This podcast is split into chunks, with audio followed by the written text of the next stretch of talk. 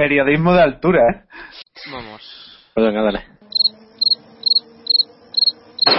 Go to the finish line, keep pushing, go to the line, keep pushing, go to the line. Avanti, Fer, avanti! I'm pushing, I'm pushing, don't worry. Don't worry, I'm pushing like a hell. Keep pushing, bellissimo. Keep pushing, keep pushing, continua a spingere, fantastico direi, fantastico.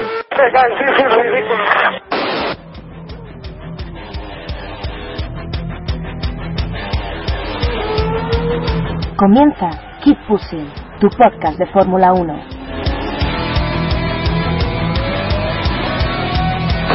We have to remember these days. We have to remember these days.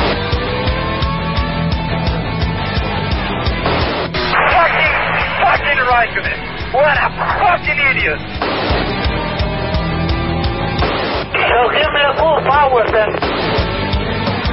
Oh, that was amazing, guys. Woo-hoo!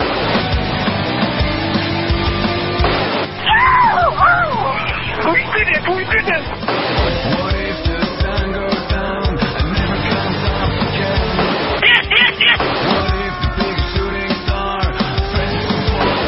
Uh, much quicker than Jimmy.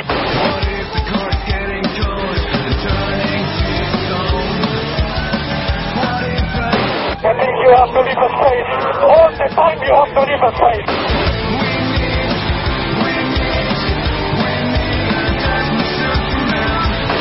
Just leave me alone, I know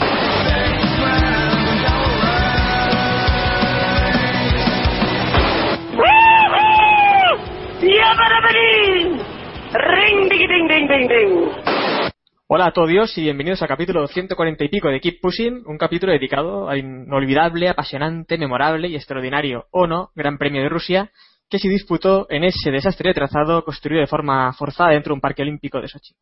Eh, nos encanta este circuito, ya lo he visto, y bueno, también dedicaremos un rato a hablar eh, de forma respetuosa a todas esas chorradas y rumores de los chanchullos que se llevan en el mercado de pilotos, traperlo este de pilotos. Bueno, hoy como veis, y nuestro director, Jacobo, eh, se ha limpiado totalmente. Tampoco está Diego, no sé si después aparecerá o no. Eh, les mandamos hoy un, un puntapié por librarse de este gran premio tan apasionante. Y los que sí están por aquí, pues ya son, eh, ya tenemos por aquí a David Sánchez de Castro. ¿Qué tal? Buenas noches a todos. Como has dicho, me ha encantado ese intro. También está por aquí Ian. Buenas noches a toda la vasca. A toda la Y, peñita. y bueno, como estamos un poco hoy pues escasos de personal, hemos decidido invitar a ilustres expertos de la Fórmula 1 que no han podido venir y entonces hemos invitado un poco a Eloy a ver qué nos cuenta. ¿Qué pasa, Illa? Bueno, antes de nada, eh, lo más importante ahora mismo también, el estado de Jules Bianchi, que edad, hoy hemos podido saber que en un comunicado de Marussia, que bueno, ya pasó una semana de- del accidente y nada, sabemos que Jules pues continúa en el hospital, eh, pocas novedades, su, eh, su situación continúa siendo pues complicada debido a la lesión cerebral y, nada, simplemente que está estable y, y poco más, no sé si vosotros sabéis algo más aparte de esta información que ha llegado de Marussia.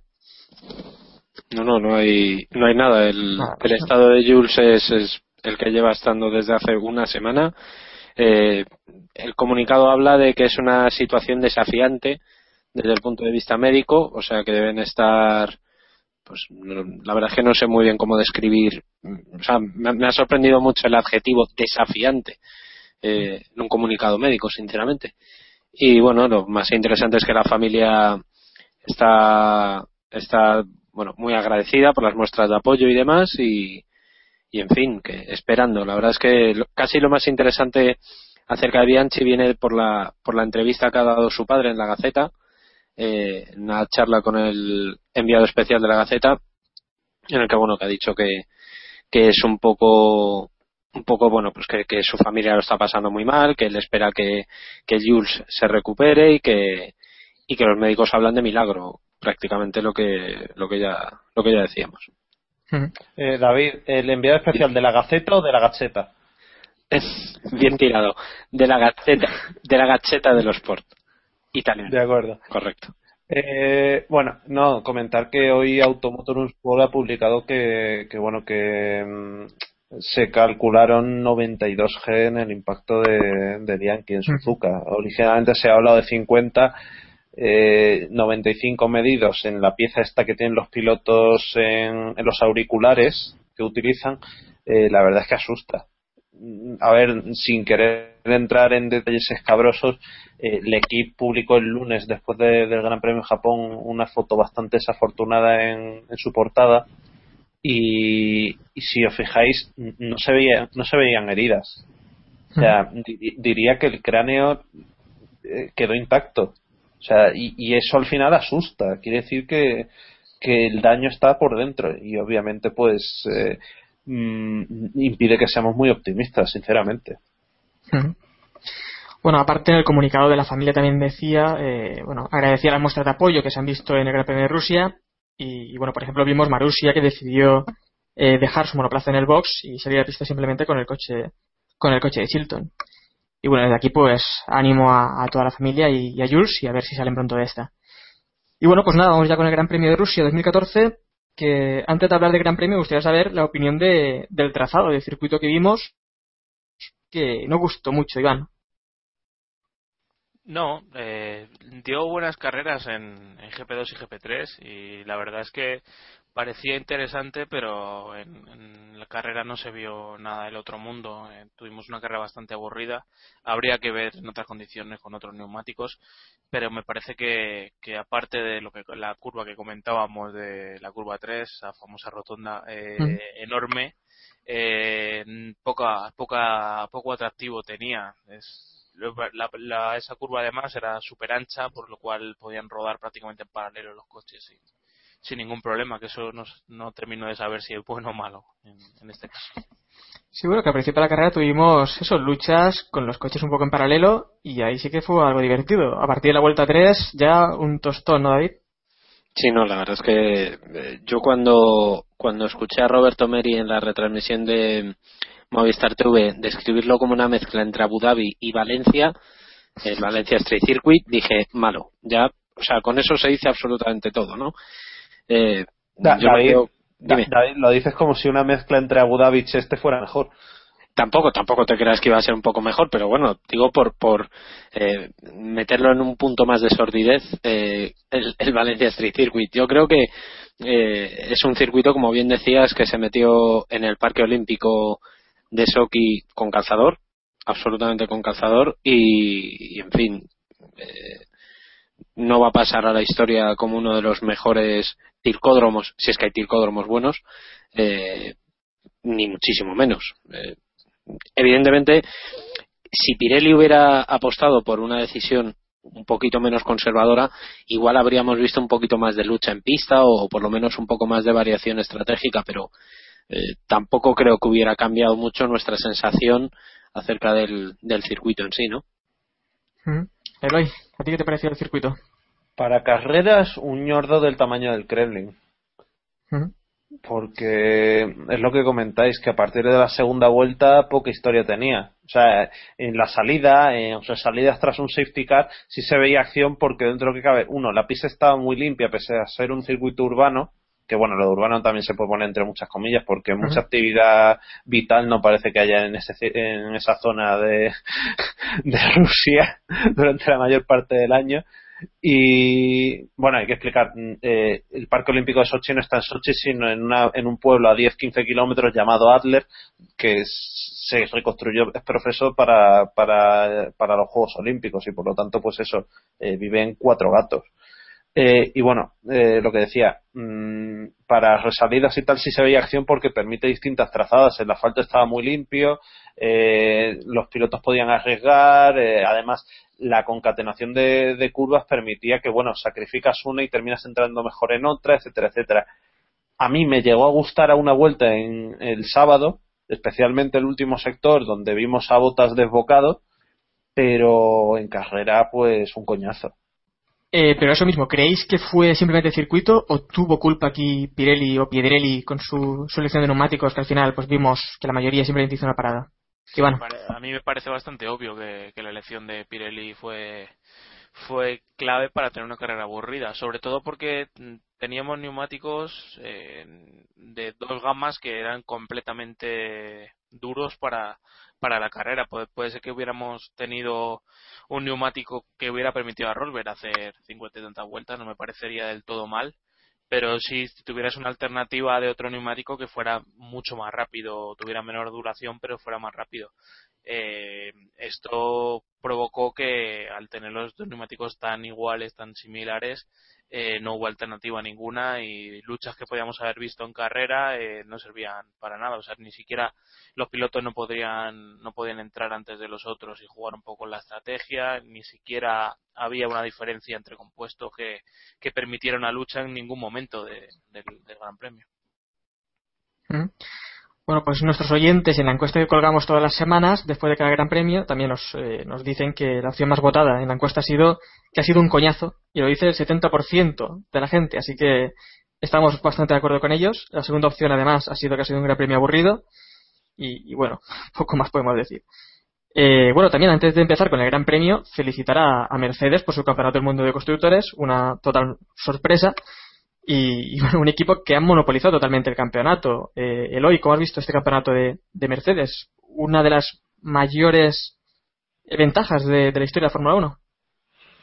Sí, bueno, tampoco es que sea fácil comparar con otras épocas. Pues, quizá lo de McLaren a finales de los 80 fue aún más espectacular, especialmente con el MP44, pero, pero bueno, eh, se veía venir. Tampoco es que hayamos visto en algún momento peligrar la posición hegemónica de, Mercedes. Sí a nivel de pilotos por los piques que estaban teniendo, pero a nivel de equipos estaba clarísimo. Y, y bueno, a nivel de pilotos, lo único que lo podría salvar es que en Austin veamos abandonos, porque a poco que las cosas funcionen como hasta ahora, eh, Brasil y, Abu Dhabi van a ser una merienda de negros para Mercedes, puesto que matemáticamente Ricardo habrá perdido todo, todo tipo de opción.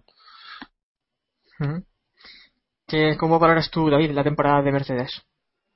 Bueno, creo que los números lo, lo dicen todo. Eh, evidentemente ha sido, que yo recuerde así muy de cabeza, eh, la mayor paliza que yo le he visto a un equipo en, no sé, posiblemente pues eso, desde McLaren quizá, desde el McLaren del, del 88-89 y, y evidentemente el resto de equipos tienen que estar muy preocupados por, por su mal rendimiento. Eh, el dominio absoluto de Mercedes tapa mucho lo que ha hecho lo que ha hecho el resto de equipos, ¿no? Entonces, eh, simplemente brillante. Lo que ha hecho Mercedes ha sido brillante, han hecho lo que lo que tenían que hacer y he hecho eh, de no ser por esos piques entre entre Hamilton y Rosberg o los problemas que han tenido Hamilton y Rosberg respectivamente mecánicos, eh, este título hubiera llegado hacia una carrera o dos. O sea que brillante, sencillamente brillante. A ti, Iván, ¿cómo te ha parecido esta temporada de Mercedes tan apabullante?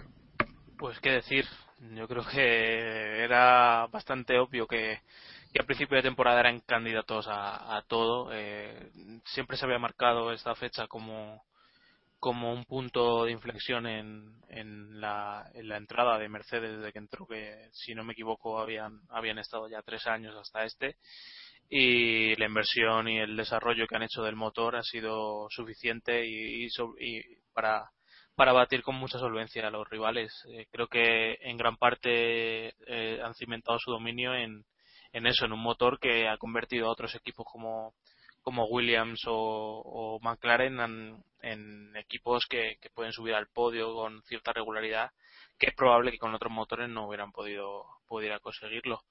Pero también no, no podemos olvidar del mérito que tiene el, el haber agrupado un, un, equipo técnico que ha sacado también un monoplaza que, que quizá no nos pudiera superar a Red Bull en, con un motor igual, aunque esto es Fórmula 1 ficción, pero sí que tiene el nivel suficiente como para, para ser dominante y, y, conseguir y conseguir un éxito como el que como el que están consiguiendo. También los dos pilotos que, que han logrado formar, yo creo que la, la pareja más fuerte de, de la Fórmula 1 y han sabido llevarlo al fin y al cabo, han tenido sus roces, pero bueno, eh, no, mm. no se han traducido en, en, malos resultados, ¿no?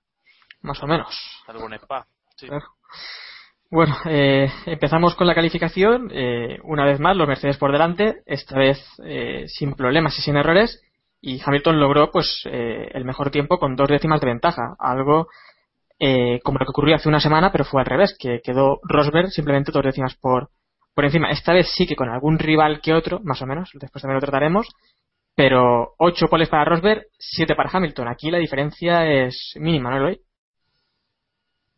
Sí, pero bueno, mm, estaremos todos de acuerdo en que mm, al final eh, los sábados no están siendo tan determinantes en el caso de Mercedes. Eh, si os fijáis, hemos visto en un, en un, montón de ocasiones esta temporada que ha habido un. Se, se, ha dado la vuelta a la tortilla con respecto a lo que habíamos visto el sábado, o al menos tengo esa impresión pensando rápidamente en, algunos casos. Por ejemplo, cuando Hamilton ha fallado a tener un problema el sábado, al final conseguía recuperar lo perdido. Luego vimos el caso de, bueno, lo que ocurrió con, con Rosberg en, la salida que se tiró a muerte. O sea, mmm, obviamente, eh, bloquear la primera fila de parrilla es determinante para Mercedes, pero en lo que respecta a las diferencias entre pilotos, uno tiene la sensación de que conseguir la pole no ha sido tan determinante, salvo en circuitos eh, donde, joder, Mónaco,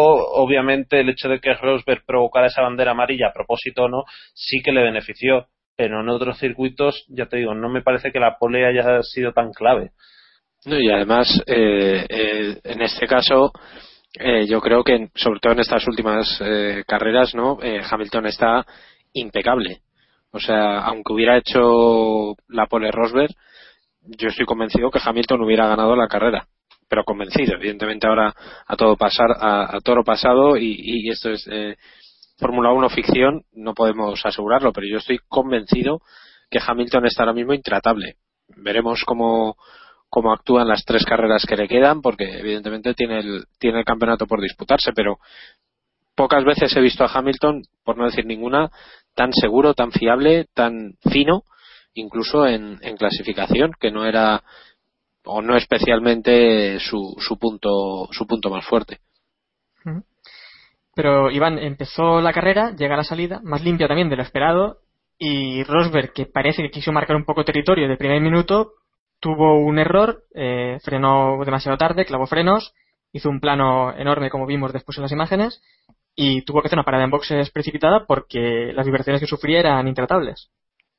Sí, gran buen intento por así decirlo, o sea, bien en el en el pensamiento pero mal en la ejecución. Yo creo que Rosberg cometió un error de, de bulto. Eh, sí que es verdad que era su momento y que era el momento en el que había que intentarlo, pero comencé se equivocó de pleno y, y, la verdad es que no sé hasta qué punto los neumáticos los, los frió por así decirlo pero tiró, tiró abajo su carrera cuando a lo mejor no, no tendría por qué haber, haber hecho eso y haber tenido un poco más de paciencia no sé cómo lo veis vosotros eh, yo tengo la teoría de que de que Rosberg desde que lo que pasó en Spa quiere un poco marcar su territorio cuando se encuentre con Hamilton y, y que a lo mejor ese miedo a, que se repita un episodio duro como el que pasó en Spa o, o que Hamilton le gane una batalla mano a mano eh, le está le está afectando un poquito, ¿no?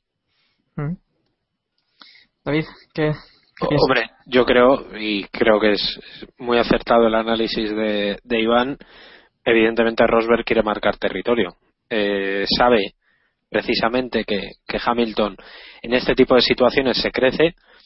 No sé si mentalmente es más fuerte, no, no quiero entrar en ese, en ese debate, que posiblemente lo sea, pero es verdad que Rosberg ahora mismo le hemos visto cometer el, el error de este domingo es, es, es, imperdonable. Él mismo ha estado muy avergonzado por, por lo que hizo, a sabiendas de que evidentemente la segunda posición la iba a tener en un circuito donde no se puede adelantar prácticamente, sabía que él, con un coche muy superior, con unos neumáticos que no había un Cristo que los eh, destrozara, salvo errores, eh, sabía que iba a acabar mínimo con el segundo puesto. Otra cosa es disputarle la, la victoria a Hamilton, que evidentemente nunca estuvo, nunca estuvo en su, eh, en, nunca, vamos, no lo, no lo pudo hacer, ¿no? El problema es como, Hamilton, eh, como Rosberg cometa otro error más. Eh, quedan tres carreras y está inmenso Hamilton. Repito, mm, Rosberg, que había empezado muy, muy bien el año y que a todos nosotros nos sorprendió que fuera uno de los candidatos o que pudiera disputarle seriamente el título a, a Hamilton, se está diluyendo. Lleva unas carreras en las que no, sencillamente no, y, y lo de este fin de semana es una demostración más. Así que veremos cómo será Austin, eh, Brasil y Abu Dhabi, sobre todo. De, de todos modos, yo no exageraría tanto con el error de, de Rosberg. Para mí fue una apuesta, se la jugó y salió perdiendo. Pero bueno, Sí, pero, pero es que fue un todo o nada Es que cuando fue demasiado. tres carreras. Fue un ordago, yo creo, excesivo. No te Sí, puedes pero, correr, pero- un pero- pero error para mí es que se toquen, que acabara contra el muro. Al final, mm, hombre, pero le puede costar La- muy la- caro, ¿eh? las consecuencias fueron mínimas. Mínimas porque tiene un cochazo, pero quiero decir, en otras condiciones se la jugó muchísimo. Claro, pero es que si no tuviera un cochazo lo mismo no pondría los cojones encima de la mesa como, como lo intentó.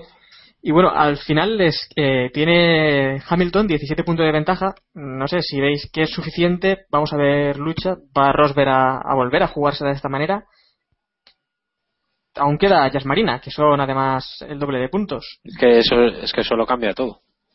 Sí, pero en, en condiciones normales, a igualdad de fiabilidad, eh, Rosberg tiene que ganar dos de, dos de las tres y que una sea eh, la última. O sea, necesita, necesita ganar al menos una de las dos que vienen y, y ganar en, en Abu Dhabi, porque si no recorta puntos a, a Hamilton, Hamilton tiene ese margen para poder correr para ser segundo en, la última carrera y llevarse el mundial. O sea que, que, habrá que ver si Hamilton se plantea así esa última carrera, pero bueno, eh, tiene el tiene ese, ese margen ahora mismo psicológico de, de, de 17 puntos, que son más de los 14 que, yo creo que va a ser clave para esa última carrera.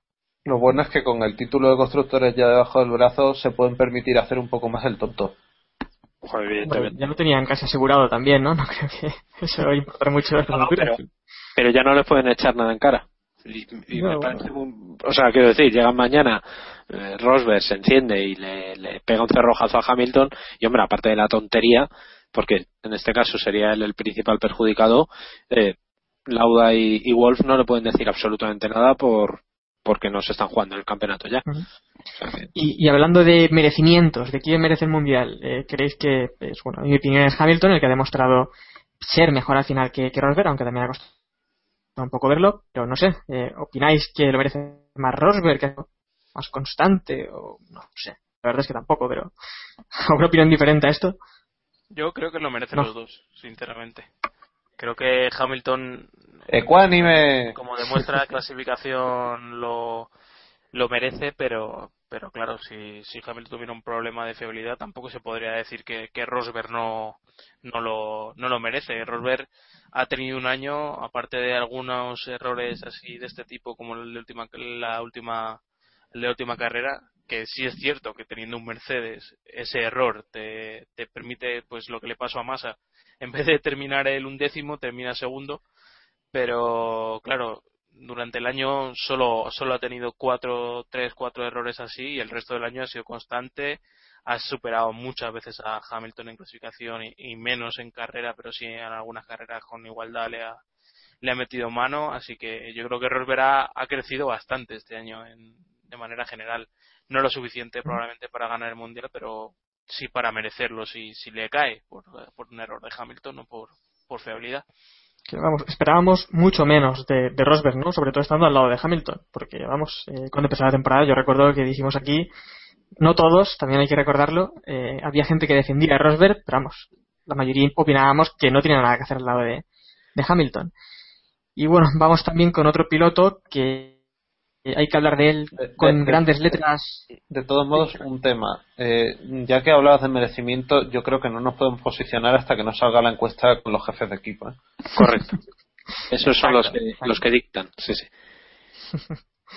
Bueno, eh, pasando a otro piloto que está diciendo que tenemos que hablar de él con letras grandes, eh, con almohadilla y, y en mayúsculas, Botas, que bueno, quedó tercero en calificación, muy cerca de Mercedes y de hecho no sé si creéis que podría haber logrado la pole, Iván.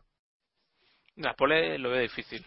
Hay que ver que si erró en las dos últimas curvas es porque venía muy por encima de, de la lógica en, la, en las anteriores y creo que hubiera sido muy difícil. Sí podemos hablar bastante de, de si podría haber quedado segundo si, si Williams hubiera optimizado un poco más la, la estrategia en, en carrera.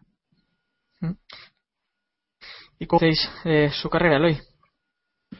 Bien, mm, de hecho me sorprendió que al final intentara apretar a, a Rosberg porque como dice Mm. Iván, para mí eh, Williams prácticamente renunció a- a- al segundo puesto. O sea, ta- tampoco vamos a meternos ahora en temas de conspiración y tal, pero está claro que Williams ha sido muy conservadora cuando ha estado en posiciones de podio este año.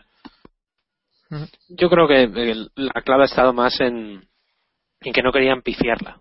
O sea, el, el miedo que, han tenido precisamente en los momentos en los que han estado en posiciones de podio han sido, bueno, un tercero está bien, no luchamos por nada más y oye, un segundo en algunos casos y en este caso ha sido igual, ¿no? Eh, ellos sabían que, que, bueno, un segundo entre muchas comillas les sirve igual que un tercero. No, no, no va a haber grandes cambios en el campeonato prácticamente lo, la posición no hubiera variado mucho.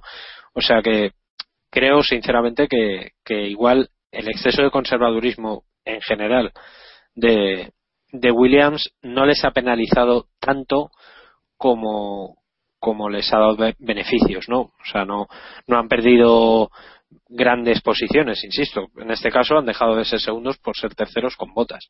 O sea que, Sí, ellos se están midiendo sobre todo con Ferrari, ya están claro.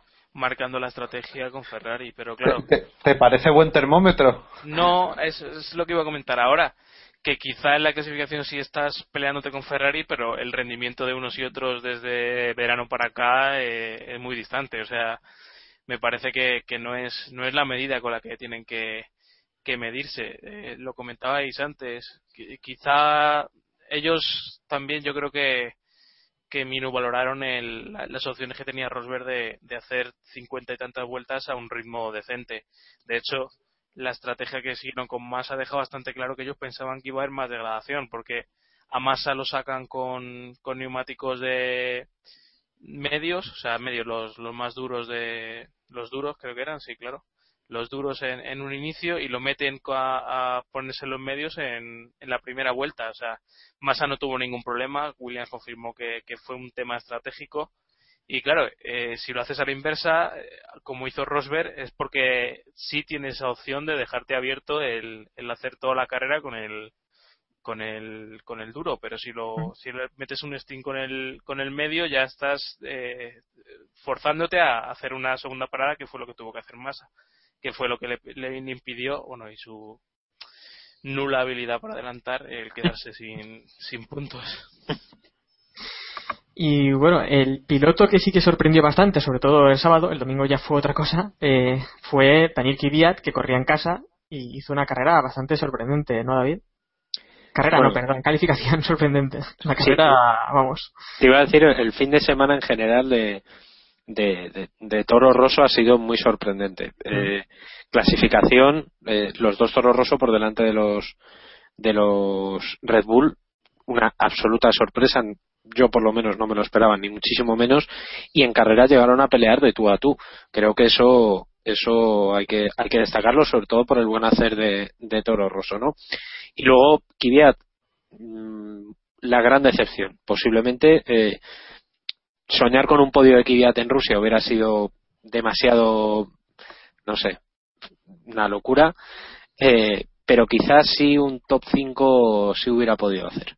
Eh, o por lo menos yo sí veía que podía haber hecho un top 5. La verdad es que una, una pena y, y sobre todo porque se quedó se quedó fuera de los puntos cuando cuando realmente todos pensábamos que mal que mal podía haberlo hecho medio decente y es que quedó pues entre por delante de Gutiérrez y, y detrás de su compañero Verne, ¿no? O sea que no no no fue una buena carrera ni mucho menos co- para Kvyat que él mismo después de la después de la carrera se, se le notaba muy muy enfadado y muy muy decepcionado con su rendimiento. De, de todos modos, no estoy de acuerdo con lo de que los puntos estaban a su alcance. ¿eh? Porque Verne hizo una carrera bastante más limpia, más pulcra, y, y bueno, acabó un mundo de los puntos. Sí, pero no fue por, o sea, no fue por por, gran mérito de sus rivales, sino fue por, por de mérito propio. Quiero decir, el Toro Rosso en, el sábado iba muy bien, en entrenamientos iba razonablemente bien, el ritmo de carrera, o por lo menos en los ensayos de carrera de los libres, tenían un ritmo bastante decente y en carrera se, se, se diluyeron totalmente, no, no hubo opciones para, para ellos y sinceramente es sorprendente. Bas- básicamente porque el consumo fue, fue desastroso el es. domingo. Eso es, sí, sí, sí. Sí, puede ser uno de los Y, motivos. y además, eh, si no me equivoco, también tuvo que hacer una parada extra, ¿no? De neumáticos. Denis Sí, clavó, clavó, clavó frenos eh, luchando por posición en su segundo relevo y tuvo que hacer una parada extra. Pero bueno, tampoco supuso gran diferencia en cuanto a posición. No, no, ya, tampoco iba a conseguir mucho más. Eh, bueno, y después otro piloto que sorprendió también este, esta semana, igual que ocurre también en Japón, eh, en la que es tal vez su última temporada en Fórmula 1. Bueno, tal vez no. Eh, la semana pasada, quinta posición, se lo atribuíamos a la lluvia, pero esta semana, con el asfalto seco, cuarta plaza para Jenson Button. ¿Qué os pareció la carrera de Button? Además, por encima de, de Magnussen, Iván. Creo que creo que Baton estaba rindiendo a un buen nivel esta última parte de la carrera. No sé eh, si por espoleado un poco por, por el futuro o, o demás, pero vamos, eh, parece que ha rejuvenecido. También ha coincidido, evidentemente, con el bajón de Ferrari que, que favorece bastante que McLaren vaya para adelante y unas carreras un poco más titubeantes con de Red Bull, ¿no? Que no sé si lo vamos a hablar ahora, pero en este Gran Premio estuvieron un poco más más discretos que en las carreras anteriores. Pero sí, Batón la semana pasada, si bien la semana pasada hizo una carrera muy inteligente en condiciones cambiantes, en esta ocasión hizo una carrera muy seria en, en, en unas condiciones normales, en una carrera sin degradación ni, ni sorpresas estratégicas. Creo que hablábamos de que Botas iba podía haber soñado con ser segundo y creo que Batón soñaba también con, con arrancar esa posición a, a Botas de tercer puesto, iba a ser difícil. Pero sobre todo, tal vez lo más importante es que queda por delante de nuevo de, de Magnussen, eh, un piloto que ya estamos hablando de sus últimas temporadas en Fórmula 1, si no la última, David. Sí, la verdad es que es, es sorprendente el, el arreón final, ¿no? Que, que parece que, que está dando Baton cuando, mm, y no soy yo el primero que, que lo dice, se le consideraba un jubilado, ¿no? Eh, sinceramente es, es para mí una grata sorpresa porque creo que Baton, sin ser nada del otro jueves, sí merece una salida un poco más digna de, de, de la que parecía que iba a tener y, y sí tuvo opciones de, de podio bastante serias, lo que pasa que al final de carrera no, no aguantó. Eh, estuvieron en McLaren estuvieron razonablemente bien en, en la cuestión estratégica, sobre todo en ese momento cuando estuvo peleando con, con Alonso, cuando estaban en esa ficticia, entre comillas ficticia tercera posición o luchando por esa tercera posición y creo que creo que estuvieron estuvieron muy bien. Vamos Sí. a ver qué, qué pasa en lo que queda de, de temporada. De todos modos, por defender a Kevin Magnussen, os recuerdo que arrastró una sanción por, eh, por sustitución de la caja de cambios. ¿eh? Sí, sí, cierto. Correcto. Y bueno, mientras McLaren va hacia arriba, el que cae aún más es Ferrari. Y bueno, eso que la carrera de Alonso fue de, de notable con Águila y más o menos aguantando ahí, Eloy. Eloy no quiere hablar de, de este tema. No, es que, es que me ha saltado un bin justo cuando hablaba. no no sería un claxon o algo de un camión o... No, no, no, no. Lo, lo, lo siento, pero de verdad es que no he escuchado prácticamente la pregunta. No, simplemente, eh, ¿cómo, ¿qué te pareció la carrera de, de Ferrari? Y también que están a punto de ser, bueno, a punto, están ya a tiro de McLaren. Ah, la carrera de Ferrari me pareció al nivel del circuito. No, si- sinceramente, eh, creo que si ya de por sí el coche fue lento, eh, la desastrosa parada que realizó Ferrari con Fernando Alonso eh, resumió bastante bien el estado actual de la escudería. O sea, Raikkonen estuvo prácticamente desaparecido y Alonso hizo lo que pudo hacer, una carrera gris, no tanto porque estuviera gris como porque es que ¿qué, qué objetivo te marcas? Sinceramente. Su- suerte que Red Bull este fin de semana no ha sido para tanto, porque si no, Iván, ¿cómo valoras la carrera de, de Ferrari? ¿Tan oscura como el circuito o algo mejor? Buah, Eh, creo que poco se puede comentar. La gente estaba muy ilusionada con las opciones de podio de, de Fernando en- al principio de la carrera, pero creo que era muy difícil e incluso se puede dar con un canto en los dientes con la sexta posición con los dos Red Bull con los dos Red Bull detrás. Eh, sí que es cierto que a lo mejor pudo perder la posición con Magnussen por el problema de, los boxes, pero bueno, tampoco ha- hay que ir más allá y creo que la, la carrera estaba destinada a terminar en un- una posición ahí de, mitad de, la zona de puntos que fue lo que lo que pasó y nada pues, Y, Iván, lo, lo- lo dices hasta con asco, ¿eh? Y lo apruebo. no ¿por qué casco? No sé. En en algún momento he llegado a pensar que ibas a hacer una posición de Chichinabo. No, pero evidentemente, si es lo que ves para Ferrari durante el año, bueno, parece que un sexto puesto es hasta un gran resultado, pero pero eh, pensando en Alonso y en Ferrari eh, debería ser, vamos, un, una- Ojo, una que, que, que- que te lo digo dándote la razón. sí, no, sí, no- sí, no- sí, no hay que, no, no hay que olvidar que esta va a ser la peor temporada de Ferrari en 20 años. Salvo, salvo debacle en, en Austin o, o Abu Dhabi o Brasil, que no va a pasar. Da- Da- David, va No, a no, ser que sí, que la sí, peor sí. temporada en 20 años. Que sí, que sí, que va a ser la peor, eso, es- eso está claro. Yo os quería preguntar, eh, y sé la respuesta, creo. eh, no, no, no, yo, oye, las preguntas hay que hacerlas aunque se Venga, sepa venga. La, la tal. Cre- no creeremos en ningún tipo de conspiranoia, ¿no? O sea, quiero decir, eh, lo de que el gato, lo de que el coche se cayera del, del gato en la parada de boxes, fue un error y punto. ¿No? No, no, no achaques a la mala fe lo que se puede atribuir a la estupidez. Por eso, o sea, lapidaria que ya creo que no deja que comentemos nada más.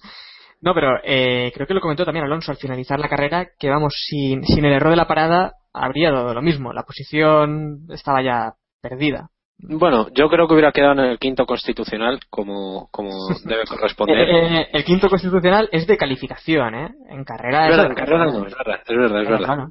Deberíamos abrir una consulta. Deberíamos abrir consulta de esto y no. Bueno, Que bueno, no sé cómo ha terminado el tema de Kvyat porque se colocó por aquí en una posición un poco. Bueno, vamos con otro equipo que tampoco le fue nada bien, ya lo, estamos comentando un poco antes. Red Bull, eh, séptimo Ricardo en calificación y Vettel ni siquiera llegó a Q3 y con muchísimos problemas este fin de semana, Iván. Sí, un gran premio complicado, como, he dicho antes. Yo creo que no esperábamos que, que Red Bull se fuera abajo y, y sí lo ha hecho en esta carrera.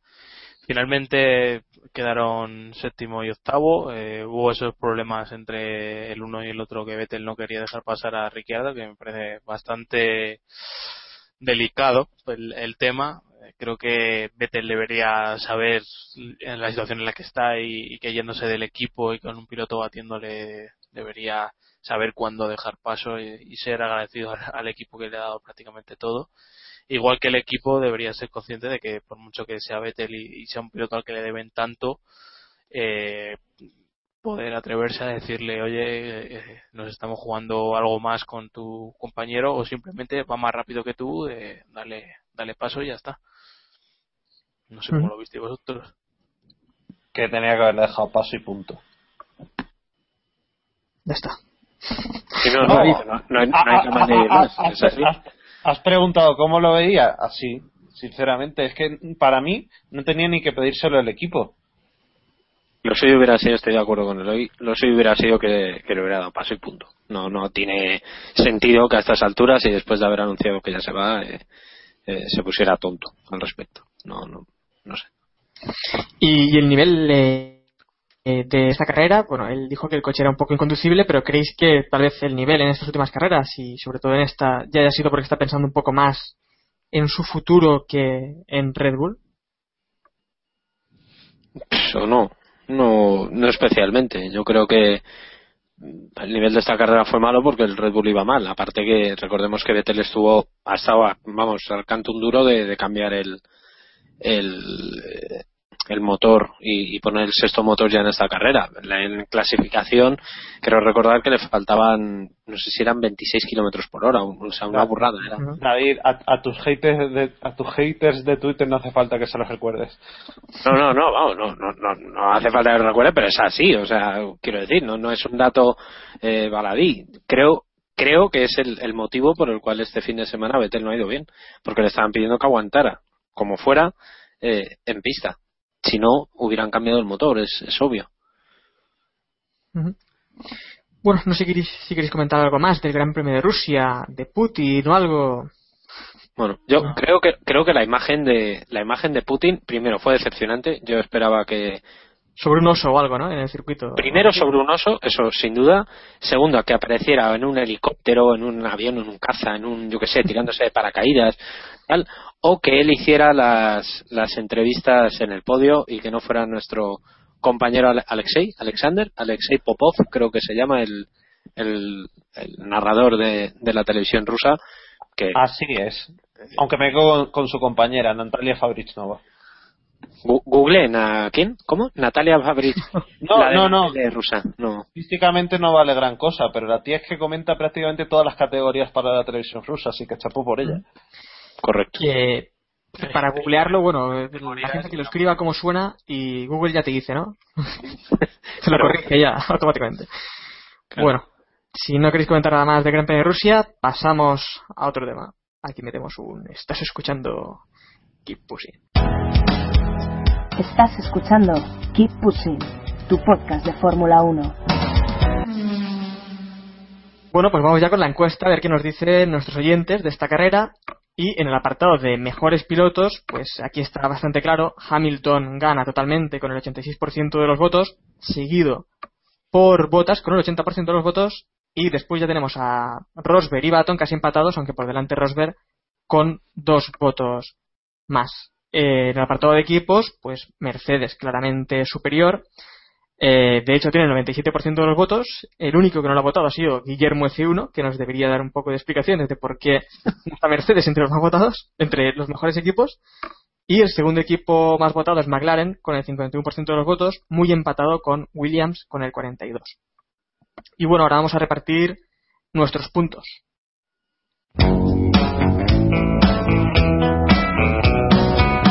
El Mundialito.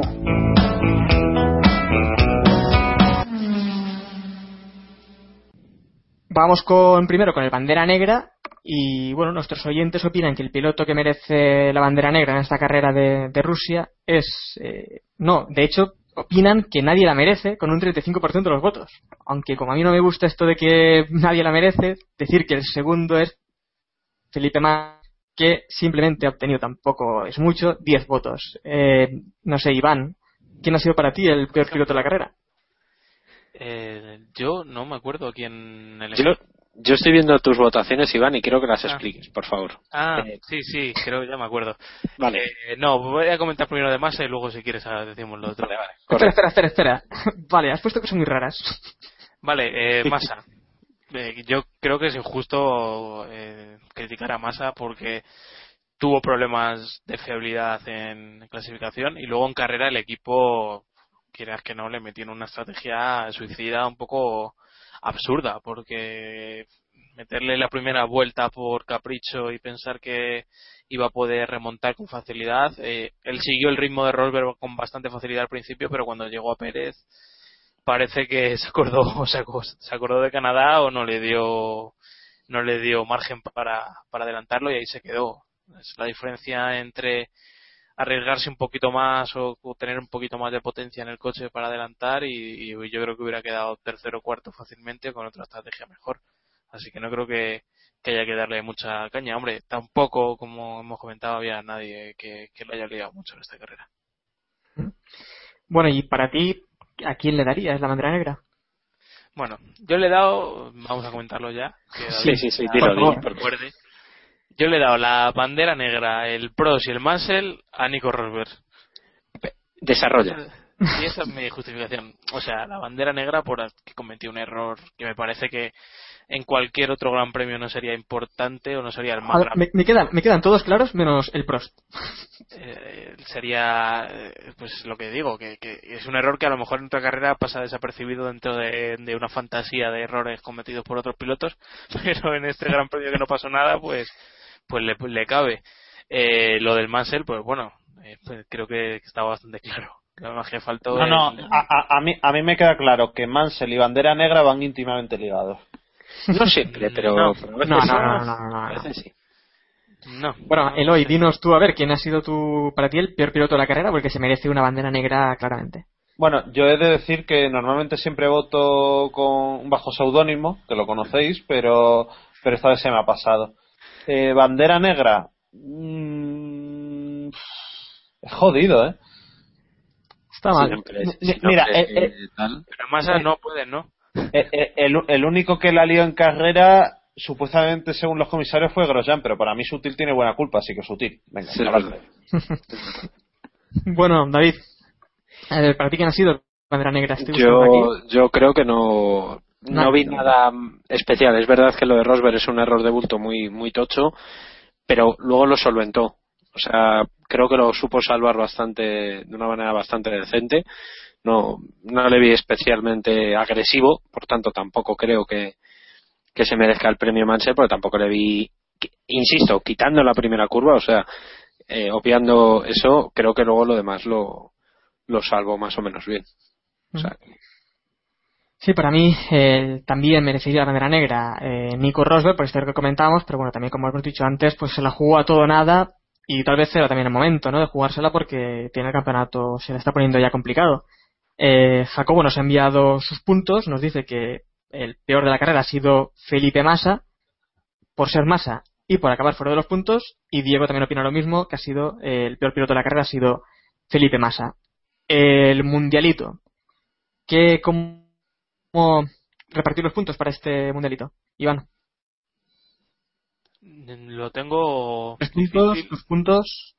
Sí, sí, lo tengo difícil, digo, porque mm, me suelo salir del guion, pero esta vez está complicado, así que le voy a dar los tres a, a Hamilton, dos a Bottas y uno a Baton. No, no hay que darle más vuelta. Fácil, ¿no? Bueno, eh, David. Bueno, yo parecidos, eh, le voy a dar los tres a Hamilton, no, no se puede dar a otros. Eh, dos a Kevin Magnussen, me, me pareció una carrera bastante tirando a sólida del, del piloto danés y, y el punto a Valtteri Bottas por, por razones obvias. Bueno, la bandera negra coincide o no coincide. ¿Cómo que sí coincide? No, No, no, que sí, coincide. Bueno, en tu caso no, porque no has votado a nadie no, como no por el votaba a nadie. Por eso, no, no, no, no. Y el menos uno, eh, es que la verdad es que tampoco veo nadie especialmente que lo que lo merezca. Eh, quizá por la decepción, pero tampoco fue cosa suya eh, a Kvyat, quizá, o a Sutil, venga, por, por, lo del toque con, con Grosjean, venga, sí, a Sutil. Eloy, tres puntos, dos puntos, un punto y el menos uno. Por variar un poquito, tres a Bottas, dos a Hamilton y uno a Baton, venga. Y menos uno, obviamente, a Sutil, que es el que, he nombra- eh, el que he nombrado antes. Bueno, pues mis tres puntos van para Hamilton, dos puntos vamos a dárselos a Baton y el punto va para Bottas. Y bueno, el menos uno va para Rosberg por ese error que le pudo costar más caro de lo que al final le costó. En el caso de Jacobo, pues nos ha comentado que tres puntos para Hamilton porque fue incontestable, dos puntos eh, para Baton porque quedó por delante de Kevin y muy bien todo el fin de semana y el punto se lo ha dado a Bottas porque siempre está ahí.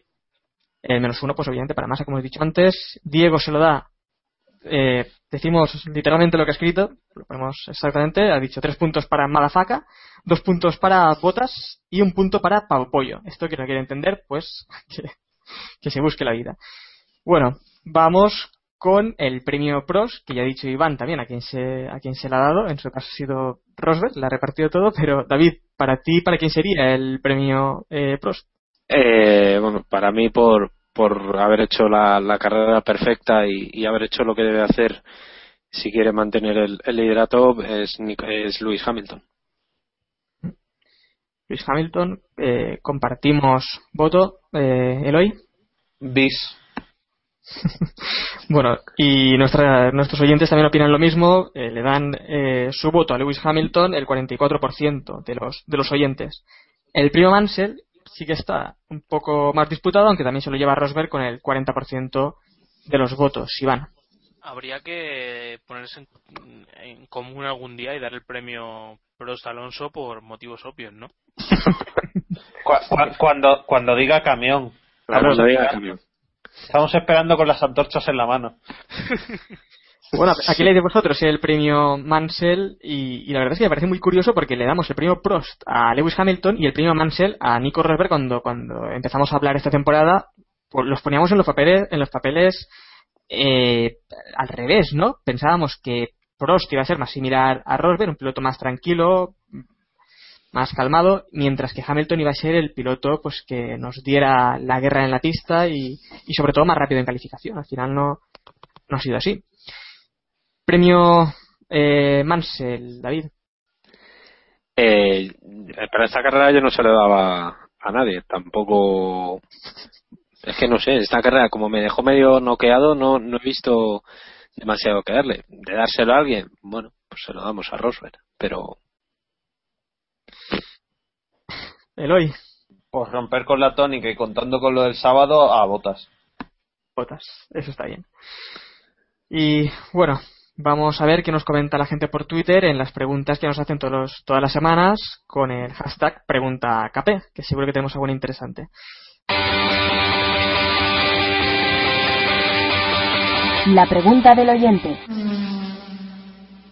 Nos dice por aquí Paul Bardediu, Paul Barda, sí, Paul Bardediu, eh, que llama la atención la mejora de McLaren en las últimas carreras y pregunta si pueden estar haciendo un esfuerzo para convencer a Fernando Alonso. Iván.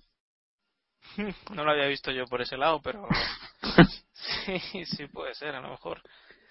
Hombre, yo creo que Ferrari se ha relajado y eso le ha hecho ganar, ganar entero. Force India lleva un tiempo que, que es una sombra de lo que era al principio de temporada y, y, si eso le unes una mala carrera de Red Bull, pues son los que tienen que dar ahí esa posición. Veremos a ver en Austin yo creo que va a ser difícil para ellos eh, estar arriba pero en Brasil me parece que, que la lluvia y, y, esas condiciones cambiantes y el recircuito le va a ayudar bastante a, a volver a, a, recuperar buenas posiciones.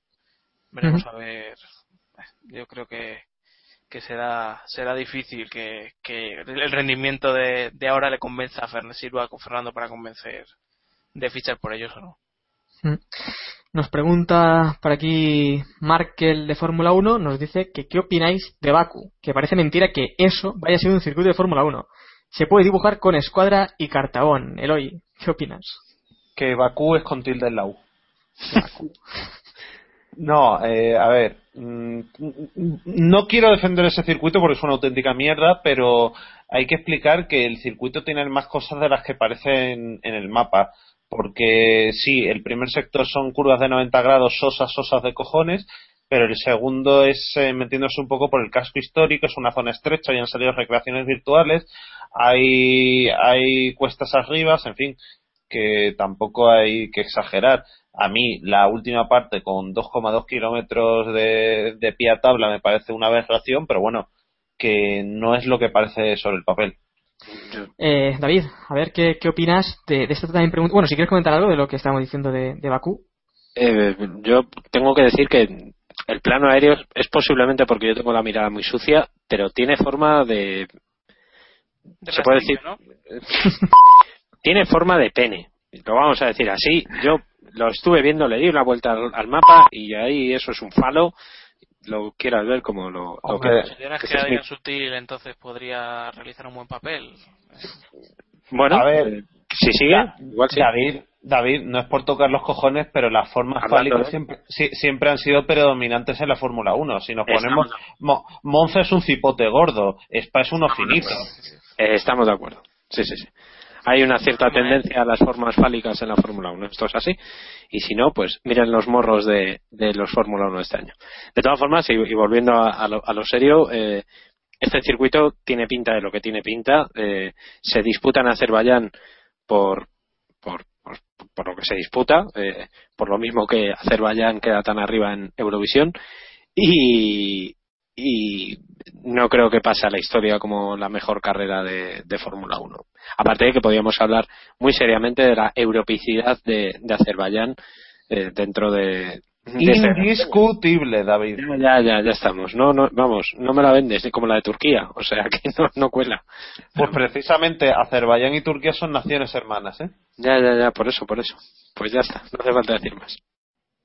Y una pregunta muy interesante que nos hace a ver si Powon, que nos dice que para qué perfil de audiencia hacemos Keep Pushing y cuál es el perfil que al final nos escucha mayoritariamente.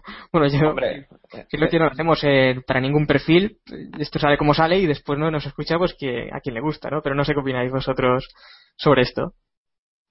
para pacientes de clínicas psiquiátricas, ¿no? Pero viene el invitado aquí a decir la, la, la del podcast. Por supuesto. Te, te recuerdo que soy un especialista en estudios de mercado. Eso es verdad. Sí, sí. Eso es verdad. Pero la verdad es que no lo sé, pero lo podríamos plantear un día, ¿no? Como una especie de carta fundacional de Keep Pushing, ¿no? Eh, ¿A quién nos dirigimos? Venga, David, lo dices como si esto no estuviera estudiadísimo cada palabra que decimos aquí Sí, sí, para sí. nuestro público y Te buscando garantizo, siempre te garantizo que si estuviera estudiado, si estuviera estudiado no diríamos ni la mitad de la mitad de lo que decimos. Eso, eso es así. Yo creo que debería decirlo Samu, que fue el hombre que Es verdad. esta, esta estupidez. Y aquí estamos como gilipollas. siguiendo Nos metió aquí, él se largó, nos dejó yo puestos y mira. El, el- el Eras- el Erasmus bien, ¿no? Sí, joder. Sí, Ya te digo yo. y lo que no es el Erasmus. Bueno, más preguntas. Eh, leemos uno de la semana pasada que nos preguntaba eh, Najarro, que nos decía ¿quién os gusta más para el asiento en Toro Rosso? ¿Alex Lin o Carlos Sainz JR? Esta pregunta se la hacemos a Junior. Joder, que siempre. El Bueno, malo de Dallas. bueno, Eloy, a ver, ¿qué opinas tú? No, Eres- no he, no he- no he oído la pregunta. ¿Puedes hacérsela a otro? ha habido un microcorte. Ha habido, sí, se ha cortado. A ver, David. Eh, hombre, eh, por gustarme más, yo soy, admito que soy un poco saincista. ¿Saincista? ¿Se dice? Sainci- bueno, eh, saincista, ¿no? Será. Sí, porque carlosista, carlista da una sensación un poco. Eh, ¿Qué dice, qué dice Fundeu? Vamos a preguntar a ver. Por eso. No, no, no, o sea, quiero decir, carlista no soy, esto es así, así que seré saincista. Eh, pero Alex Lin acaba de proclamarse campeón de la GP3, por tanto, No, ¿cómo que no? ¿Ah, no? como que no. ¿Ah, no? Madre mía. ¿Ah, no? Ah, pues yo estaba convencido que se había proclamado campeón. quieres Pues nada. hablamos de esto, ¿no? Ca- Carmen Jordán lo ha evitado. Joder. Ah, Vale, vale, vale, vale. Ah, pues no, ¿sabes? Pues estaba convencido que Alex Lin se, se había, había ganado ya la GP3. O sea que, bueno, da igual, pero vamos, que si no la gana va a estar, va a estar muy cerca. Por tanto, eh, merecimientos tiene. Dicho lo cual, después de lo que le han hecho a Sainz, eh, eh, o lo que le han hecho, perdón por la halconada, eh, después de lo que le ha pasado a Sainz esta temporada con Verstappen y, después con, eh, con el ascenso de, Vettel, o sea, la marcha de Vettel, etcétera, etcétera, sería una pena que en esa concatenación de acontecimientos no, no pudiera alcanzar el asiento, sinceramente. Más que nada porque es o este año o posiblemente no, no creo que suba a Toro Rosso por lo menos el año que viene. Sí, Bueno, particularmente hay, hay una cosa que me espina bastante, es que no lo anunciaran en, en su momento, porque lo de Kvyat se anunció al, al, al segundo de, de que Vettel le, les dijera que se iba. Y que no lo anunciaran en ese momento me, me, me, me espina un poco y, y creo, no ya por, por Lin ni por, por otro piloto de más joven, sino porque puedan optar por, por Beñé eh, al lado de, de Verstappen, que tendría cierta lógica por aquello de, de tener un piloto con cierta experiencia al lado de, de un debutante. Y de hecho Bernier, Bernier además está ganando la- el asiento en estas últimas carreras. O sea que eso es indiscutible. Se está ganando el asiento en un, una visión de estas, la clásica de las carreras, pero Sí, sí, sí. esta Sí, sí, visión, claro. la visión de, de Toro Rosso de las carreras me parece a mí que, que su tiempo ya ha pasado, porque en dos años y pico estás ya caduco para, para estar en Toro Rosso. No, Eh, a, a ver, simplemente comentar. El caso de Bernie es el caso de Buemi y de Alguersuari. O sea, puedes haber hecho un buen papel para mantenerte en Fórmula 1, pero es que Red Bull no busca un piloto para estar cuatro o cinco temporadas en su equipo junior.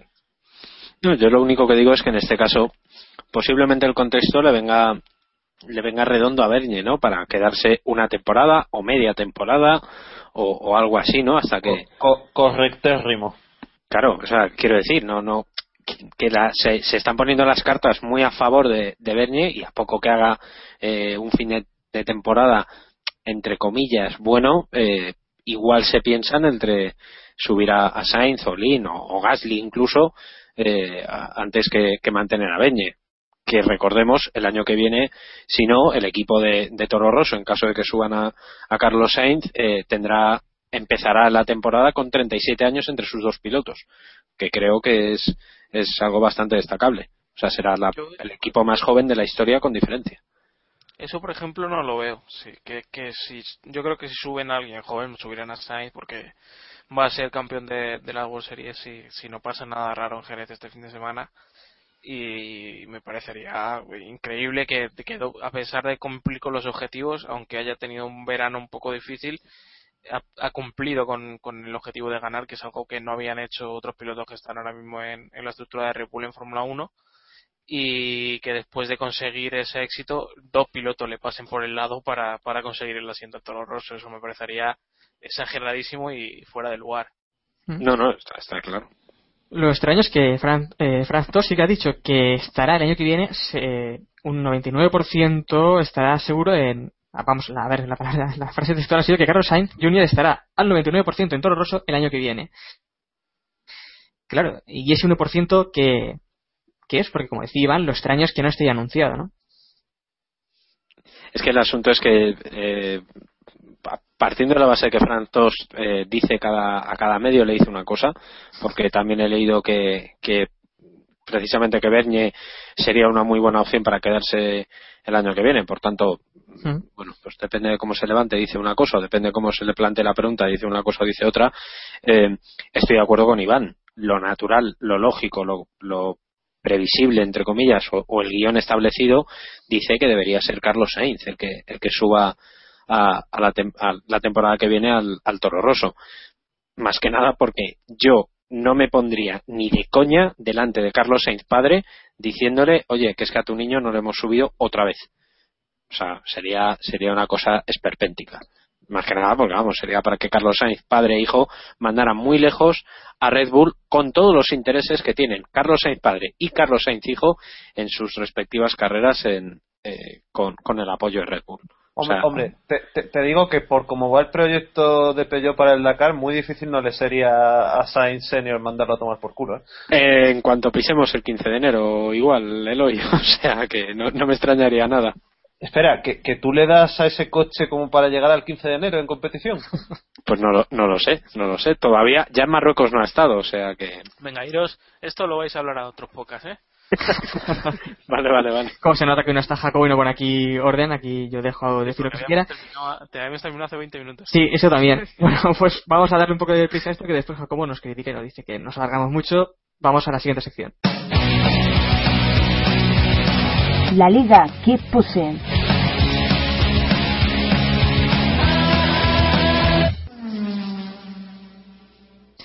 Bueno, pues vamos a repasar un poco lo que es la clasificación de la Liga Keep Pushing, esa liga que tenemos en el podio del motor de Castro Deporte con nuestra liga particular, en la que somos ya 193 participantes. Esta semana parece que se ha unido uno nuevo a la liga, hacía ya varios grandes premios que no venía nadie. Y si alguien quiere, pues ya sabe que quedan tres carreras para apuntarse y, y eso mismo, aún puede superarnos incluso en puntos. Sobre todo Iván que este ¿Nos fin de semana-? Aún no. Eh, bueno, quien más puntos ha conseguido en Rusia eh, ha sido Álvaro F1 con 167 puntazos, que, no son pocos. Y en la clasificación general, pues bueno, sigue líder Fernando Alonso, que ya pasa de los 1000 puntos, seguido por Free Practice 4 y tercero nuestro amigo Lucas Tiwols. En la liga de integrantes, pues esta semana gana Diego con 95 puntos, no gana posición, se queda, se queda tercero y eh, la verdad, este fin de semana ido bastante bien, todos ponen 60 puntos, menos Iván, que quiero que explique ahora qué hizo para obtener 22 puntos en un resultado más o menos previsible. Seguir la táctica ¿Qué Samus. mierda has apostado, Iván? Demostrado que la táctica Samus y la apuesta anterior es una mierda, pues no por qué reportar beneficios. Es que Correcto. es muy fácil adiv- Que es que adivinar adelantado adivinar un doblete de Mercedes es muy fácil, entonces pues, no tiene gracia. Prefiero perder no adivinándolo que, que ganar adivinando un doblete de Mercedes. es que te has marcado un software del libro tú. O sea, es que esta carrera, fo. Así es la vida. Pero Iván, No, así, sí, sí. Que es lamentable. bueno, ¿Qué queréis? ¿Que adelante David o que me deje perder? A ver. Vamos a. La próxima semana hacemos la encuesta. Preguntamos Venga. eso.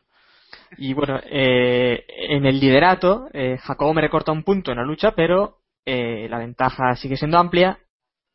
Así que veremos qué ocurre al final de temporada. Que David, eh, ¿va a ser al final doble puntuación en Abu Dhabi? ¿O no lo sabemos aún?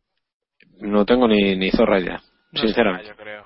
No creo. Sí, ¿no? Lo normal. ¿No? No, no, no. Qué raro, ¿no? No creo que no. No, no sé. No, Pero vamos, no, lo preguntaré, lo preguntaré. O, o dejarlo en plan sorpresa. Claro. Así Sí, podemos bueno. trapichear con, el, con, el- con esto. ¿no? Como lo hacía. Correcto. Bueno, vamos a terminar ya esto con un poco de actualidad. Actualidad.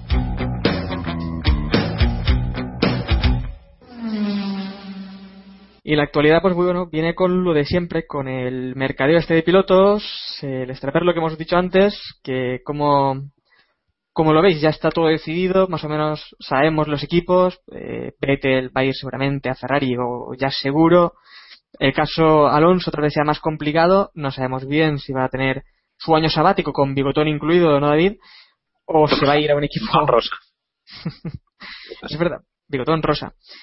Eh, no sé, Eloy, que es el que no le hemos escuchado por aquí, ¿qué, qué opina de, de todo este movimiento de pilotos, del baile sobre todo entre eh, de McLaren, con si se va a ir Baton, va a ir Alonso, dónde va a ir Vettel, si será un equipo rojo, y también sobre todo lo que comentó Alonso otro día, de que no llevará motor Mercedes, que bueno, creo que es algo más que comentó, así por soltar algo, ¿no? Mm, sí, yo creo que va soltando butas para, para mantenerse en el candelero. Pero bueno. Sí, porque ya quedó bastante claro el otro día en, en Suzuka que a la prensa española le dijo una cosa y a la extranjera otra, totalmente distinta. Eh, a ver, yo no manejo información confidencial eh, de esto, de otras cosas toda la que queráis y la vendemos luego fuera de antena, eh, pero me creo que lo más probable es que acabe en, Mac- en McLaren. Eh, ¿En qué condiciones? Yo es que no me termino de creer lo de Mercedes, sinceramente. Entiendo que los que han publicado lo de Mercedes tienen más trato con Alonso, con su entorno y demás, pero una cosa es lo que te comenté del entorno y otra cosa lo que ocurre en la otra parte. Yo no me creo que, también. yo no me creo que por muy mala que pueda llegar a ser la actitud de Hamilton, Mercedes se desprenda de un tío que va a ser campeón del mundo con ellos. O, o subcampeón como muy poco, que tampoco está mal. Nada, si, si es subcampeón, un tío que, que venía como piloto top, entiendo que se, que se en, marche. ese caso, en ese caso sí, en ese caso sí. En este caso, Sí, sí, sí, sí, sin duda. Bueno, la cosa es que hoy mismo ha dicho Toto Wolf que ellos tienen contrato con sus pilotos para 2015 también y que no, en principio, pues no, no va a haber cambio. Eh, Iván, está, para ti sí que está claro. Bueno, eh, tú hablas también de año sabático, ¿no? Ahora que es más probable, año sabático. No, yo preguntaba la semana pasada por, por si lo vaya posible alguno, pero eh, me parece una locura que, que hicieron un año sabático. O sea, yo creo que, que se terminará yendo a, a McLaren porque es demasiado arriesgado estar un año fuera. También se ha dicho este fin de semana que han preguntado a han preguntado a Williams si cómo veían posible, o sea, desde, desde el entorno de Alonso a Williams para ver si había una opción de, de ahí, le han, han- le han hecho la misma respuesta que, que probablemente Mercedes, que, que para el año que viene imposible, para 2016 que, que está todo abierto. Eh, o sea que yo creo que es el, el destino que le queda es, es McLaren, porque ningún equipo yo creo que va a querer contar con él, incluido McLaren, eh, solo un año, que es lo que Alonso vería con, con mucho con mucho gusto, y al final se va a demostrar que, que la mejor opción hubiera sido quedarse en, en Ferrari un año y cuando terminara el contrato asegurarse el, el ¿Y, puesto en y Mercedes. si, y si tal vez se queda en Ferrari? Yo también lo he escuchado, creo que era ayer mismo, no recordar el medio, que, que publicaba eso, ¿no? Que Vettel y Ferrari, y Vettel y Alonso en Ferrari en 2015. Otra locura de estas que se ha publicado como que se va a ir a, Lotus el año que viene también. No sé, David, eh, para ti, ¿qué, ¿qué rumor es el que más te ha gustado al menos? Yo, el, el más loco que, que me pareció, eh, o sea, me, me- dejó totalmente flipado fue el de que había comprado el 25% de McLaren. No sé si lo habéis visto, o el 25% del accionariado Sí. de McLaren, que me pareció una ¿Y locura. de Lotus? ¿De McLaren no lo No, viste? de Lotus también. Sí, sí, Lotus también. Pero es que a mí que me dejó con el culo torcido, con el culo torcido, pero que me dejó diciendo, esta gente, ¿qué, qué tipo de ácido toma? Eh, eh, lo del 25% de McLaren. Eso ya, porque de Lotus, fíjate, hasta cierto punto, podría llegar a entenderlo, ¿no? Por la cosa de la, la poética, fue el equipo donde fue campeón, eh, al fin y al cabo Lotus Sí, es el que ha vuelto dos veces, al final. ha vuelto dos veces, o sea, evidentemente tiene ahí su... Bueno, una vez, ha vuelto una vez, ha estado dos veces. pero pero vamos lo de McLaren eh, parecía una, una locura no Eh, yo lo de año sabático quiero eh, en caso de que se lo tomara que insisto no lo creo y tengo una apuesta con un bigotón de, de por medio eh, no es un año sabático como tal o sea quiero decir la gente que no se piense es que Alonso se va a estar si se insisto que no lo creo pero que en caso de que no tenga equipo de Fórmula 1 el año que viene de irse pues lo más probable es que se disputa, disputara eh, algo de Le Mans no sé exactamente con qué equipo, con qué estructura o, cómo lo haría. Eso, eso hay que verlo, porque suena muy fácil decir, ah, voy a correr Le Mans. Claro, claro. Y luego habría que ver, eso la es, de, de 10 kilómetros del pueblo. Eso es, o sea, no, que habría que ver también si puede hacerlo tal, pero bueno, que lo intentaría, ¿no? O sea, que, o, o- haría algo, no, no haría un Alguersuari y se iría a comentar eh, en la tele y luego, pues bueno, a ver qué, qué le podía salir, ¿no? O sea, lo del año sabático es muy relativo. Dicho lo cual, y vuelvo a insistir, Alonso el año que viene va a estar corriendo en Fórmula 1 casi seguro. Es lo más lógico. A, ver, te, te digo una cosa, David. Lo del 25% era una, burrada, cierto, pero yo no veo tan descabellado que si ficha por McLaren mm, adquiera un paquete accionarial del equipo. ¿eh? Es que tampoco sé muy bien en, en qué posición entra Honda, ¿no? Porque también decían que Honda no entraba solo como motorista de McLaren, sino que entraba como motorista y como eh, a través, no directamente como Honda, sino como eh, una empresa subsidiaria, iba a hacerse con un paquete accionarial de, de McLaren Grupo, ¿no? Que Alonso pueda entrar así, Te, te lo, te lo digo por dos cosas. Uno, Lotus, puedes tener to- todo el cariño que quieras y tal al equipo, pero rentable no es. No, no, está inversión. claro, está En cambio, McLaren es una empresa que, bueno, está sacando su línea de coches de calle, tiene negocios como el de, la, el de las bicicletas con Specialized, tiene otros negocios. O sea, yo invertiría pasta en McLaren si me dejaran. Y luego, bueno, también es una muestra de, de compromiso con el equipo. Después de cómo salieron a tortas en 2007, si tienes acciones del equipo, te amarran, en cierto modo. Así que por eso te digo que no me parece tan descabellado. Obviamente un 25% no. Y luego, sobre el supuesto año sabático, que yo tampoco lo veo, que la gente no se piense que, que Le Mans se puede decidir que lo vas a correr en febrero. Los equipos de Le Mans, salvo lesión, quedan cerrados en diciembre. Bueno, pasamos de tema. Bueno, eh, David, el tinte rosa para el bigote es, eh, no sé dónde lo vas a comprar y No, no, no, tengo un, tic- un tinte fucsia eh, exactamente para, para teñirme bien el bigote. Os, Sí, adel- sí. os adelanto cuál va a ser la táctica de David. Que en cuanto Alonso corra, aunque sea lo que te digo, la carrera de 10 kilómetros solidaria en Oviedo, va a decir que no ha sido un año sabático. y ha corrido algo. Esa si no, táctica tira- si no en el sofá, eso no cuenta, ¿no? Esto es así. Sea, Da- Da- David, tu medida de año sabático es tu actividad diaria, ¿no? Correcto. Eso es. Bueno, vamos con otra noticia que ha sido, eh, creo que se anunció el jueves mismo, que Lotus correrá con motor Mercedes ya a partir de 2015. Eh, lo veo una noticia un poco extraña porque el coche del año que viene ya debe estar bastante adelantado. Eh, no, es- no, no, no sé, ¿no lo veis un poco extraño, Eloy? No, porque lo de Mercedes lo deben saber desde el mismo momento en el que se pusieron a diseñar el coche del año que viene. Sí. Lo, lle- lo llevamos escuchando desde abril o, o mayo. Yo recuerdo, no sé si fue Adam Cooper o algún periodista de estos inglés un poco gerifalte, eh, que lo publicó en, sí, en mayo, junio, una, una cosa así. Claro, claro, pero entiendo que eran negociaciones, entiendo que no estaba cerrado. O no sé si pensáis que ya estaba... No lo sé, la verdad. De todas formas, es si, si vemos un poco lo que comentó eh, Helmut Marko en esa entrevista en, en la web de Fórmula 1, en la que decía que Red Bull ya era el equipo de trabajo de, de Renault, eh, ¿Mm? era un paso previo a, a decir que prácticamente que Lotus se queda totalmente fuera de, de toda planificación con, con Renault. De, de hecho, de hecho, Red Bull lleva siendo el equipo de fábrica de Renault desde finales de 2011. No es algo A efectos nuevo. prácticos, a efectos prácticos, sí, sin duda. Bueno, eh, otra de las preguntas que nos han hecho antes, que la he traído aquí porque iba un poco más con la actualidad, es que nos dice también Paul Verdevieux, exactamente, dice Paul Verdevieux que tiene razón Massa, dice, madre mía, que digo, y la elección de neumáticos para Brasil es peligrosa, es simplemente errónea. cómo lo veis, porque la verdad es que la elección para Brasil creo que han sido los medios y duros, una elección bastante extraña cuando allí se suelen llevar neumáticos bastante más super blandos y, y medios, por ejemplo, Eloy. A ver, tanto como peligrosa lo dudo mucho. Eh, ese tipo de palabras de Felipe Massa hay que ponerlas siempre en cuarentena. Inclu- sabiendo incluso que, bueno, después de lo de Suzuka habría que tomarla en serio porque fue el único que se quejó de la lluvia y tal. Lo siento mucho. Esas palabras de Massa yo no me las creo. Que puede ser un error, desde luego. Pero tanto como peligroso, lo siento mucho, no me lo creo.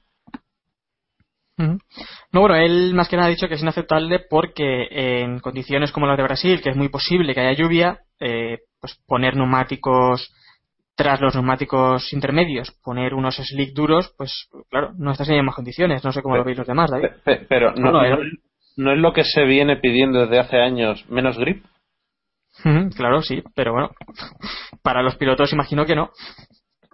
No, claro, se, pide desde fuera, pero es verdad que a mí, yo creo que en eso estamos todos de acuerdo, que es un poco sorprendente la elección que ha tomado eh, Pirelli para Brasil, porque, no, vamos, yo cuando recibí el comunicado y vi la medios y, duros, no, no me lo creía, ¿no? De hecho, incluso pensé que había, eh, había sido un error, una, un- una errata, vamos, de- del comunicado, pero no, eh, han confirmado que va a ser eso. O sea que, no sé, sorprendente por lo menos.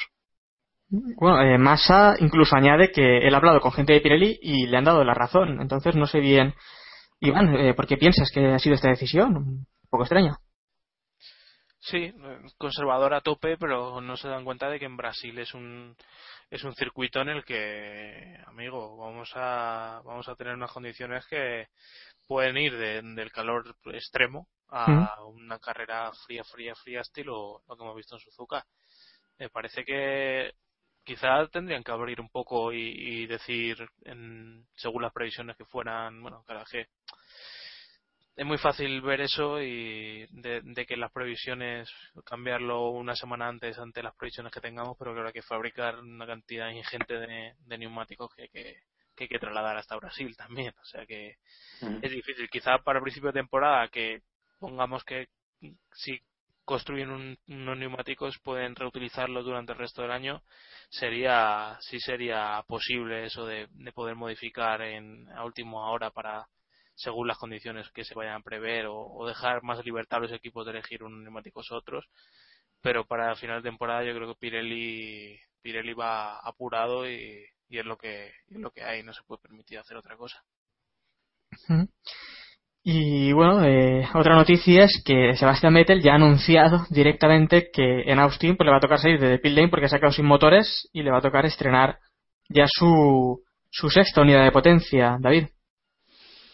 lo que comentábamos antes, ¿no? Han, preferido eh, apostar por, por una, bueno, resultado entre comillas malo en, o, o, bueno, sacrificar el resultado de Rusia por un, por un circuito mm, que conocen mejor, como es Austin, y, y salir desde atrás. Es lógico, por otro lado, que, que, que Vettel quiera acabar en la temporada en mejores condiciones, ¿no? Una rotura de motor sería nefasta para sus, sus opciones. O bueno, Pero- para sus intenciones. Pero es incomprensible eso de que se plantean el sábado quedarse en el box. Eso es lo más sorprendente. Eh, yo tampoco, la verdad es que tampoco lo entiendo, lo entiendo muy bien. Eh, sobre todo porque no ganan nada. O sea, quiero decir, si ya estrenas motor, pues, ¿qué más te da? No sé, no, no. So- sobre todo porque arrastrarían lo- la, la penalización hasta Brasil. En este caso sí, claro. Sí, sí, mira, eso no lo había pensado, pero sí. ¿Mm? Claro, verdad. Y bueno, eh, por último, ya breve para ir cerrando, eh, pues tras ganar la Fórmula 3 europea, tenemos que Esteban Ocon eh, ha sido premiado con eh, un test eh, por el Ricardo Tormo con Lotus. Eloy. Bueno, Ocon es el archienemigo de Max Verstappen y nuevo ídolo de gran parte del periodismo español. y creo que sus orígenes españoles poco tienen que ver en esto. Y bueno, hay que explicar que, que bueno, que Ocon ha hecho una gran temporada con Prema, el, el rey indiscutible de la categoría desde hace cuatro años, donde por cierto lograron el título Mary y Juncadella. Y bueno, pues eh, poco más se puede decir. Eh, hay que subrayar que bueno que Verstappen está en un equipo menos potente y que la- el inicio de temporada fue un desastre, pero sinceramente la temporada con es impecable y desde luego se merece esta oportunidad con Lotus y el año que viene tener un programa potente, probablemente en Fórmula Renault 3.5. Hay que explicar que Ocon es piloto de, de Gravity, es decir, de Genie y de Lotus, pero también Mercedes, que es quien, quien suministra motores a Prema, le tiene echado el ojo y raro sería que el año que viene no esté de piloto de pruebas de Lotus Mercedes, ahora que se han unido eh, el equipo y el motorista. No, lo, lo natural sería eso, ¿no? El paso parece, el paso natural eh, parece ese. Eh, yo quería comentar que esta mañana cuando he recibido el comunicado eh, tenía dudas sobre si este es el premio eh, equivalente al que tuvo, eh, por ejemplo, Dani Juncadella cuando rodó en, en Fiorano con el Ferrari eh, el año pasado cuando ganó las, o hace dos años ya, ya no me acuerdo, eh, cuando ganó la, las fórmula- la Fórmula 3 eh, europea.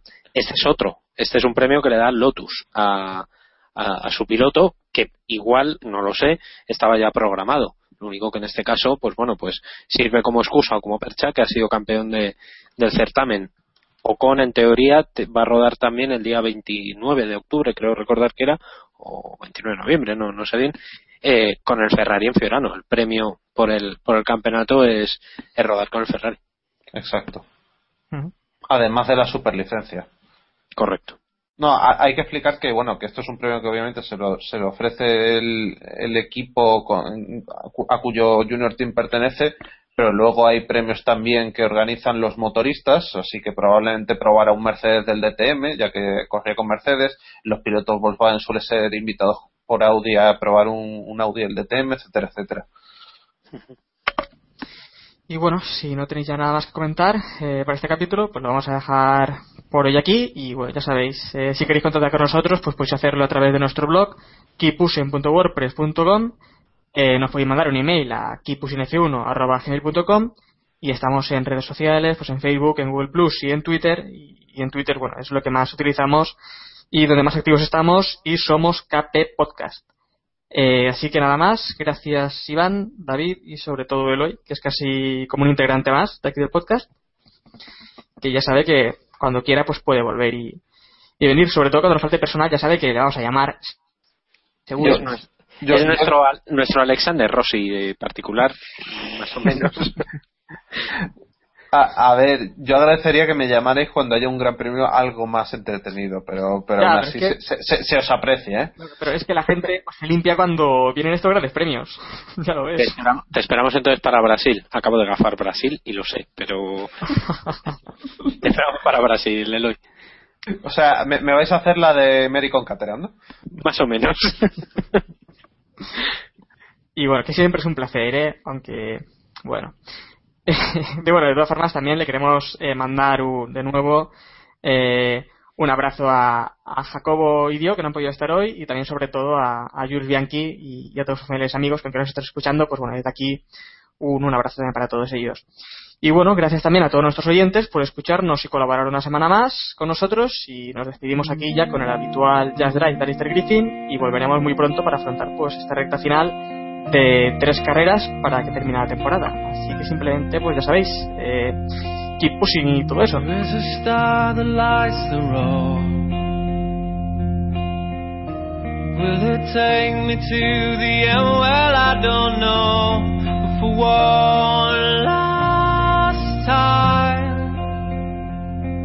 I'll take this ride and just drive. I wanna be the only one to make it to the light.